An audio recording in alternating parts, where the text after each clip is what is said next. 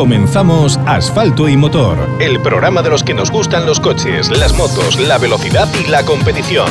Toda la información del mundo del motor. Entrevistas con los protagonistas, noticias de actualidad, información sobre competiciones. Asfalto y Motor. Con Pablo Moreiras.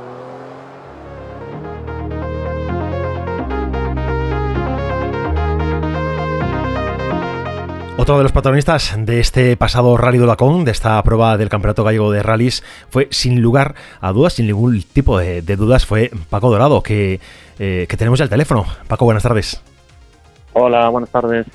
Hoy estaba revisando antes de, llamarte, revisando un poquito pues eh, las estadísticas, yendo por encima estadísticas de tus participaciones en, dentro del Campeonato Gallego de Rallys y la verdad es que estás haciendo una temporada eh, una temporada buena y además en una progresión de menos a más eh, muy interesante. Sí, bueno, también la verdad es que el, primeros dos rallies no salen muy bien. En Coruña al final al mediodía estábamos terceros ahí a nada de Camaño de segundo y tuvimos un problema electrónico en el coche y en Pontevedra pues pasó lo que pasó. Pero sí, la verdad que, cada vez encontramos sobre todo más cómodos con él, o sea que, contentos. Oye, en este, en este Lacón, eh, bueno, hay una, una sensación importante de que te vas eh, configurando como, bueno, como, como alguien que hay que tener en cuenta ya para, para el segundo o tercer puesto. Bueno, eh, hay que tener en cuenta aquí que, había unas bajas importantes, ¿no? Como las de como las de Yago, eh, Alberto Cero, eh, Manuel Fernández, ¿no? Y, también a mí me sorprende mucho y, veo que, Jorge Pérez, por ejemplo, tiene un, tiene un ritmo muy bueno. Entonces yo creo que, que bueno, que estamos cinco o seis pilotos eh, eh, ahí un poco por detrás de, la cabeza y, entre nosotros nos tenemos que, pelear a ver quién es el, primero de los mortales. ¿no? sí, porque evidentemente eh, Senra, yo creo que hablamos eh, en algún momento entre tú y yo, pero Senra es una apisonadora auténtica, es que no, si quiere no ceder un scratch, no lo cede y, acaba arriba eh, tramo tras tramo. Bueno, nosotros tenemos una, una, estadística buena, que a ver, depende cómo acaba el año, que de momento somos el único equipo que, que acabó una etapa como líder de un rally del gallego, aparte de, Víctor, ¿no? Pues nosotros en Pontevedra el viernes por la noche hicimos el, scratch y entonces dormimos por lo menos líderes, oye, dormimos bien por lo menos ese día, ¿no? pero, pero es verdad que, sí, que le está haciendo todo muy bien y hasta, y hasta es un poco sorprendente porque, si sabes, los últimos años, bueno, pues había gente que podía estar ahí luchando con él, pero parece que este año le tiene cogido el, el tema al coche y a, los rallies y la verdad que, está corriendo muy bien. Sí, bueno, queda, queda, mucha temporada por delante. Estamos, estamos, todavía no hemos llegado ni al, ni al Ecuador. Estamos cerquita del Ecuador. El próximo prueba será más o menos, sí, no, será directamente la mitad del, del campeonato.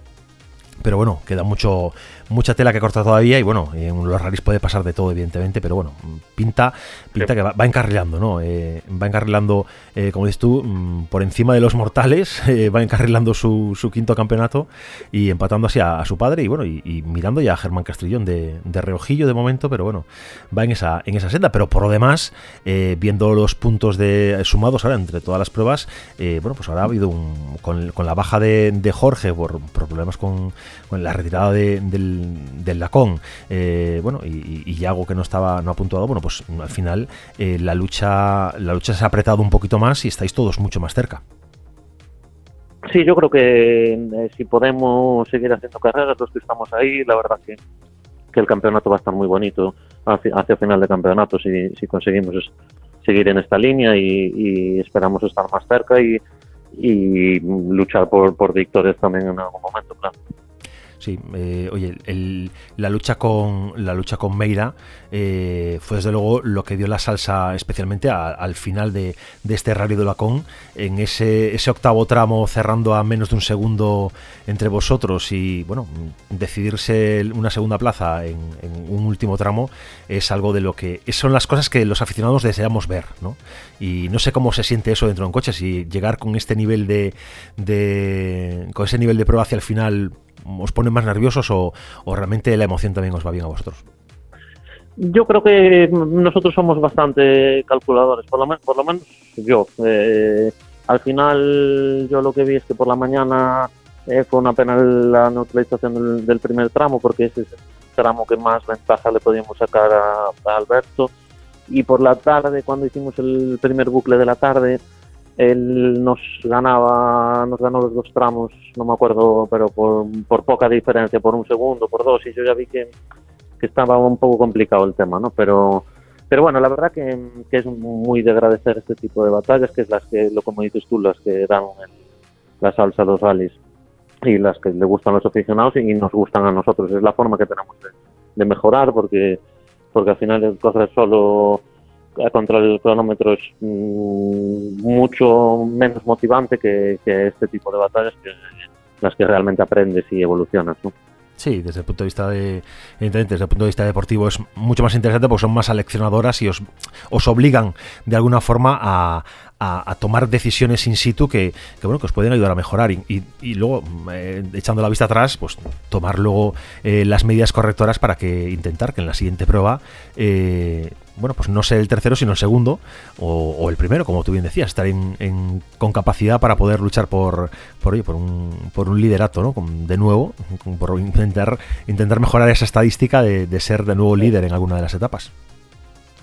Sí, sí, sin duda. Eh, hay, que, hay que seguir evolucionando y, de, todo se aprende. Además, con, con Alberto, lo bueno que, que tenemos que no, que no lo tenemos tanto con, con Víctor es que es que Alberto sí que sube alguna onboard y tal, nosotros también la subimos y todo al final comparamos un poco y vemos un poco dónde están los segundos aquí y allá. Entonces eso también te ayuda para, para seguir Sí, porque ese es un trabajo que a veces eh, no se tiene en cuenta por el aficionado, sí, evidentemente por pilotos y copilotos, que eh, hoy en día ver vídeos es una de las eh, una actividad fundamental ¿no? para, para correr pero es algo importantísimo ver cómo lo está haciendo el otro y, y, realmente llega a ser tan decisivo poder ver qué hace el otro en un tramo y, eres capaz de retener mm, dónde, qué hiciste tú, compararte. A ver, en, mi caso en concreto yo soy muy malo para eso. Yo lo que tengo muy bueno es que tengo un copiloto que, que sí que es muy bueno para eso, que se le da muy bien y que me ayuda mucho mucho con ese tema, porque al final son también hay que tener tiempo, ¿no? Pero es, es tiempo de análisis y, y, sí que sacas muchas conclusiones, muchos. El, el problema es que, bueno, el problema entre comillas, ¿no? Es que ya sabes que en el mundial y en el europeo todo lo que llevas dentro del coche pues es propiedad del organizador, pero en el caso del gallego no. Entonces, eh, en el caso del, del mundial, pues todos los pilotos tienen las onboards de todos los otros pilotos pero en el caso de Gallego mm, las de Víctor solo las tiene Entonces, hay que intentar hay que intentar hacer presión ahí para que para que la suba él también. Bueno, menos que, que, se, que se ponga un poquito a tiro, ¿no? Dice, a ver, Víctor, no, no, no, pongas en peligro eh, tu liderazgo, pero déjanos un poquito acercarnos, ¿no? Déjanos eh, llevarnos a algún punto. Yo en el último, claro, en el último rally además le decía que tenía que montar una escuela ahí, que, que nos apuntábamos todos y seguro que hacía otro ingreso más, pero creo que no, no le salen las cuentas mucho eso. sí, luego, luego le crecen los alumnos y, y le complican, le complican, le complican el campeonato.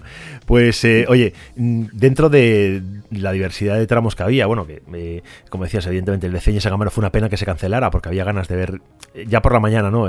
ese tramo, bueno, al final fue la llegada de un, de un camión de bomberos, ¿no? Que llegó tarde a, a la salida y no pudo realizarse por falta de medidas de seguridad.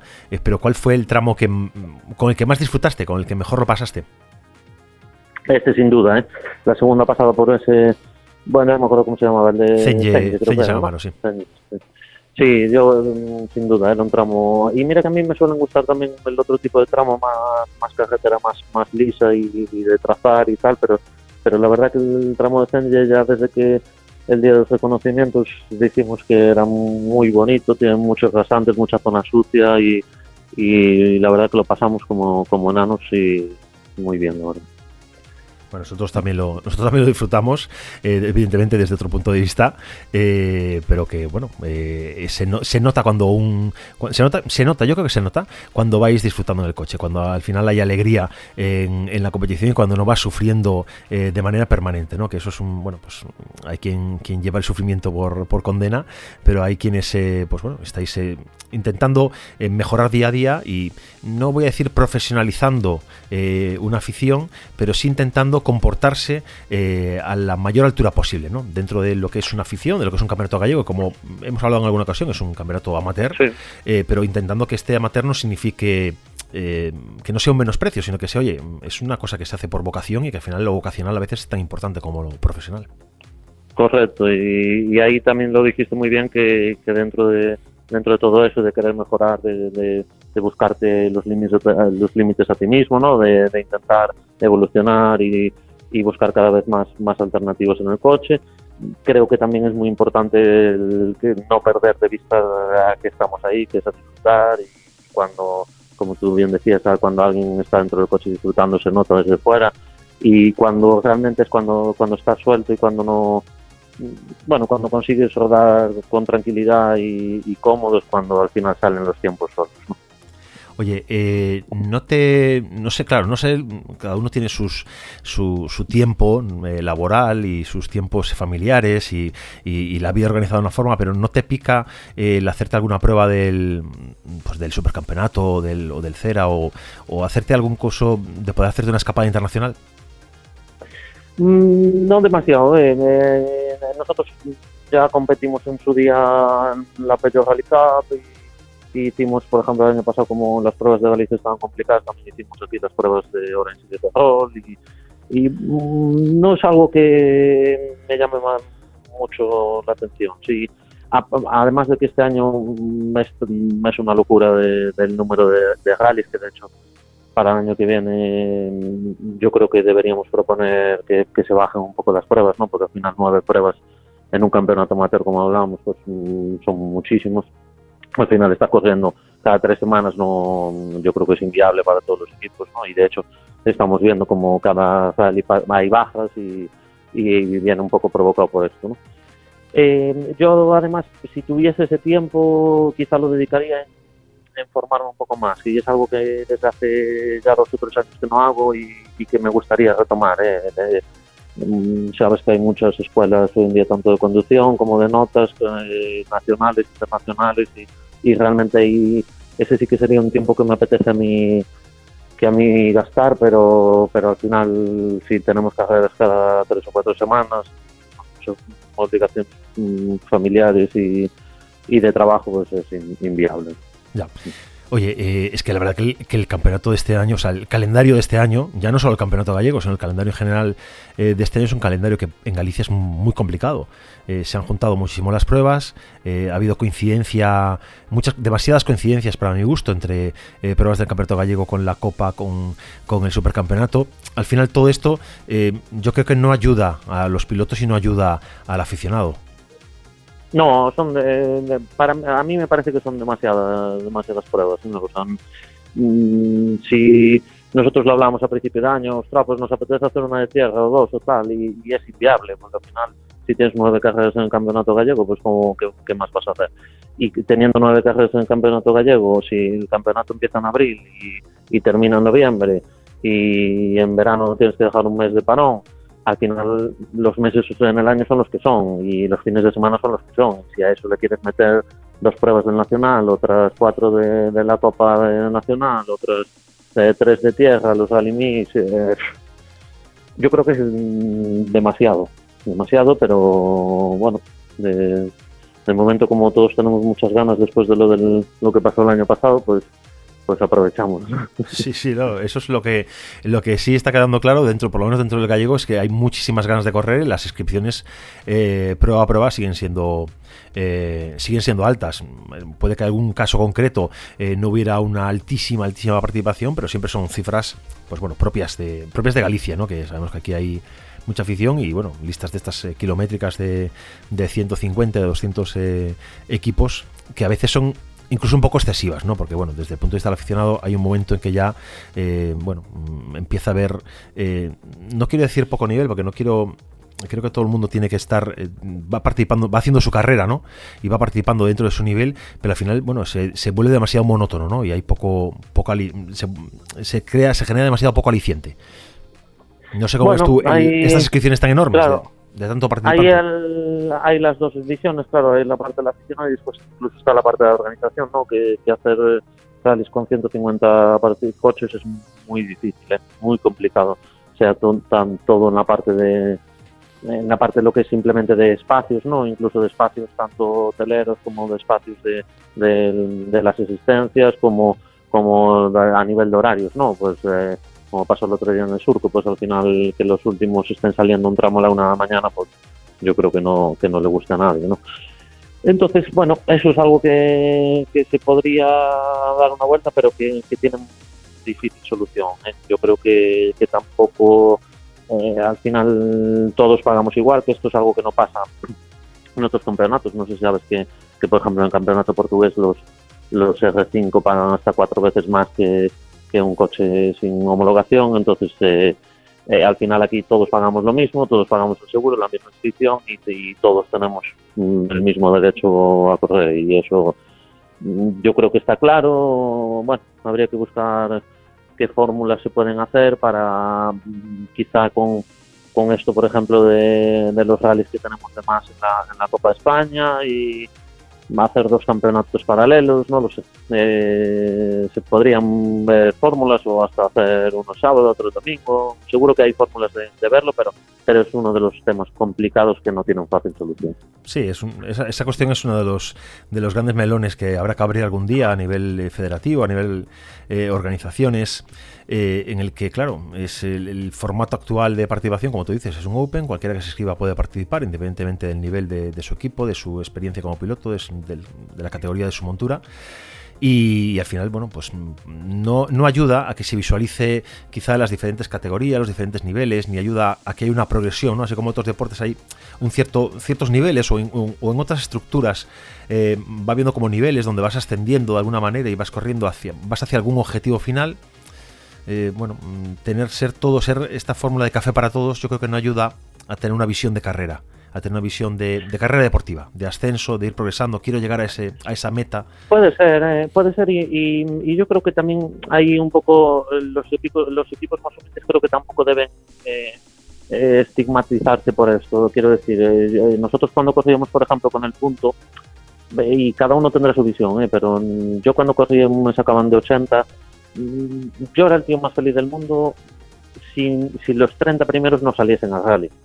¿Por qué? Porque, porque me iba a ser más cómodo, iba a llegar antes a casa, iba a tener los horarios más fáciles, incluso iba a pillar un trofeo de no sé qué o, o para la clasificación pues iba a estar en otro, en otro lugar. No, y mm, es verdad que hay un cierto, una cierta reticencia ahí a, oye, nosotros y es lo que te acabo de decir, ¿no? Tienen todo el mundo tiene el mismo derecho a hacer lo mismo que los demás.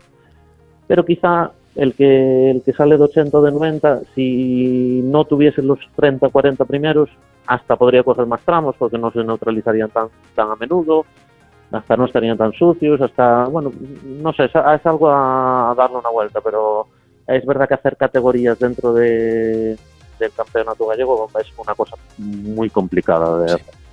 Sí, desde luego. Desde luego es, complicado y, bueno, es complicado imaginar cómo es la solución técnica, porque es, eh, técnicamente tiene que ser posible y tiene que haber una solución, y luego es complicado implementarla. Eh, está claro que quien, quien decida meterse en ese, en ese jaleo va a tener que, pelear mucho seguramente por, bueno, por, porque se ejecute de la mejor manera posible y, no va a dejar de, de recibir críticas seguramente. Y al, final, bueno, tú cuando organizas un rally es algo muy complicado de organizar y y cuando vas a pedir dinero a un ayuntamiento, pues eh, lo vas a pedir eh, enseñándole que llevas a 150 coches a su concello y que van a pasar todos por allí y que va a venir el cuatro veces campeón de Galicia, el otro que fue campeón de no sé qué y el otro que no sé cuánto. También ese, ese circo, por así decirlo, va todo en un conjunto, ¿no? Entonces, bueno, eh, no, no, no es una yo es algo que ni siquiera estoy posicionado hacia un lado o hacia el otro, es algo que, todo el mundo habla, comenta, pero que, no hay, si está, tal como está, tampoco está tan mal. Sí, bueno, es, como, como decía, es un melón complicado. Hay, cosas, peores. Hay cosas peores, desde luego hay cosas peores. A mí, nada, es un tema que seguramente dé para un debate largo y tendido y que podríamos estar hablando minutos y minutos y, y y no sea difícil llegar a una conclusión. Yo quiero agradecerte ya eh, y no robarte más tiempo, agradecerte que, estés con nosotros hoy en este, en este viernes en Asfalto y Motor y, que nada, que esperamos que en próximas citas volvamos a, tener ocasión de hablar y comentar que, la progresión continúa y que sigues en la lucha por estar en lo más alto del podio al final del Campeonato Gallego. Bueno, pues muchas gracias. Eh, la última vez creo que hablamos de esto de, que me ibas a llamar cuando, cuando subiésemos al podio, o sea que eso ya lo hemos hecho. A ver si, si la siguiente es un, un escalón por encima. Venga, está hecho. yo, yo te llamo, tú haz tu parte. Bueno, muchas gracias. Venga, un saludo, Vaca, hasta luego. Venga, un abrazo, hasta luego.